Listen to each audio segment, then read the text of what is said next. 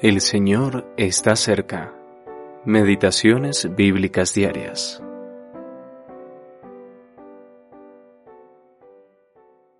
Porque el deseo de la carne es contra el espíritu, y el del espíritu es contra la carne, y estos se oponen entre sí, para que no hagáis lo que queréis. Gálatas capítulo 5 versículo 17.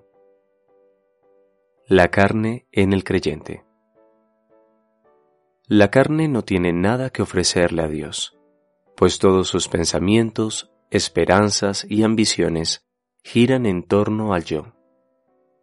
No ha experimentado sus detestables operaciones abriéndose camino cuando usted menos lo esperaba? Quizás el Señor lo ayudó grandemente en algún servicio para él, pero en lugar de humillarse por la gracia que le concedió, en su interior creció un júbilo egoísta como si por sus propias fuerzas hubiera realizado tal obra. O tal vez el servicio fue un fracaso y se deprimió en demasía, no porque el Señor haya sido deshonrado, sino porque usted no brilló como esperaba. Esa fue la carne, buscando todo para sí misma. No supongamos que la carne se puede mejorar. A menudo se entrometen las cosas divinas, pero incluso allí vela solo por sí misma. No puede ser educada, persuadida o azotada para que se someta a la ley de Dios, porque su naturaleza es contraria a esa ley.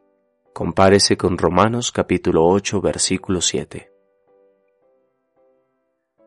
Esta es una lección que todos debemos aprender, aunque tal aprendizaje sea siempre un proceso amargo.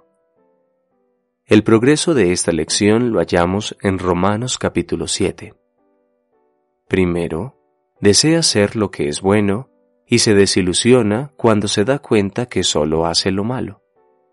Segundo, busca la razón de esto y se decepciona cuando descubre que su carne no puede producir nada bueno.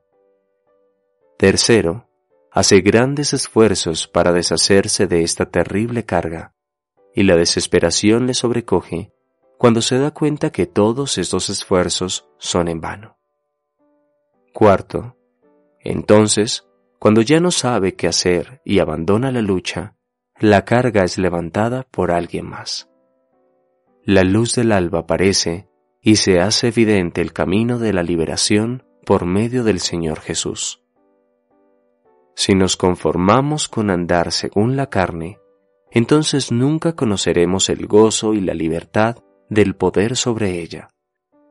La victoria, el gozo y la alabanza serán los frutos de un verdadero ejercicio del alma. J. T.